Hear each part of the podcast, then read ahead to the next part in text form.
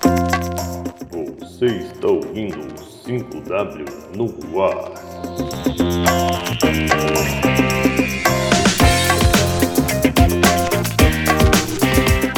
Olá pessoal, aqui é Rodrigo Fonseca, direto da 5W, com mais um podcast 5W no ar.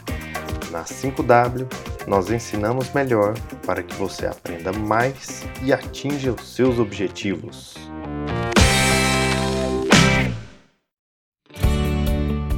Hoje vamos conversar sobre as resinas semidiretas e também sobre quais são os materiais que se usam para fazer os modelos nesta técnica. Vejam bem, as resinas semidiretas são aquelas aonde o cirurgião dentista pode executá-las ao mesmo tempo em que o seu paciente está no consultório, sem a necessidade de envio para um laboratório. Portanto, são é, resinas normais que você normalmente já tem no seu consultório e vai utilizá-las fora da boca para construir as restaurações que depois serão cimentadas na boca do seu paciente. Portanto, nós temos algumas grandiosas vantagens. Apesar de ser uma sessão mais longa, ela é única e você consegue reduzir o custo em relação ao envio para laboratório. Veja, esse tipo de restauração já é, já é consagrada na literatura há muito mais tempo do que nós possamos imaginar. O autor Spreafico, em 1996, publica talvez o primeiro trabalho sobre as resinas semidiretas em dentes posteriores, esse trabalho está publicado na Practical Periodontics Aesthetic Dentistry. E desde essa época, uma série de outros trabalhos na literatura vem mostrando a evolução da técnica. Em 2000, outro autor, Van Dieken, publica um acompanhamento de 11 anos dessas restaurações semidiretas, mostrando 83% de sucesso ou seja, nós temos a chance de executar restaurações de resina de forma é, semidireta com um índice de sucesso muito grande após tanto tempo. Existem outros trabalhos também que nos mostram pequeníssima diferença ou às vezes até diferença nula quando se compara as resinas semidiretas com as resinas diretas.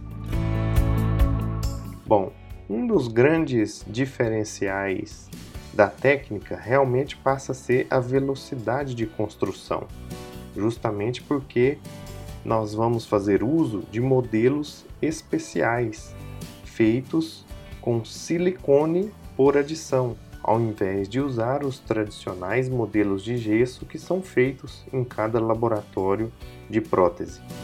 Portanto, os modelos de gesso que são feitos em laboratórios de prótese tem certamente menor custo, embora seja muito mais vagaroso o processo de criação dos modelos.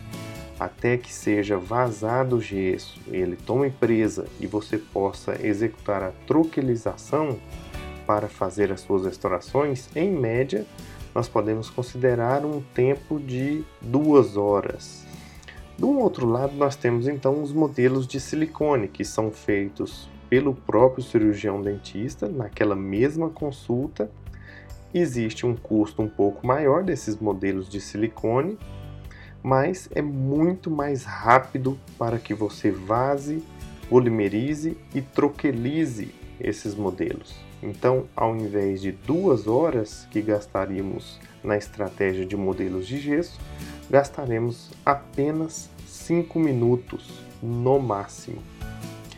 No Brasil, nós encontramos dois tipos de, de materiais à base de silicone por adição para a construção desses modelos. O mais tradicional e presente há mais tempo é disponibilizado pela empresa alemã Voco, chamado de Dye Silicone. Esse produto é vermelho tem um tempo de trabalho ao redor de 30 segundos e um tempo de presa de 3 minutos. Então veja que o tempo de trabalho é muito curto e você precisa ser rápido para dar tempo de fazer o vazamento do modelo. Esse material, ao final do processo de polimerização, caracteriza-se como rígido e também é quebradiço. Por outro lado, nós temos uma empresa brasileira que lançou um outro material para este mesmo uso, também à base de silicone por adição, chamado Scan Dye. Essa empresa é a Iller. Esse material tem uma cor bege e um tempo de trabalho um pouco mais dilatado, ao invés de 30 segundos, temos 1 minuto e 45. O tempo de presa de 4 minutos. Ao final, esse material não se apresenta tão quebradiço, sendo caracterizado como semi-rígido. Todos esses silicones são disponibilizados no mercado em cartuchos cartuchos na proporção de 1 para 1. Então, isso significa que para o uso, o cirurgião dentista deve ter uma pistola de automistura para o momento do vazamento. Obrigado, pessoal. Voltamos no próximo podcast com mais informações de valor para todos vocês.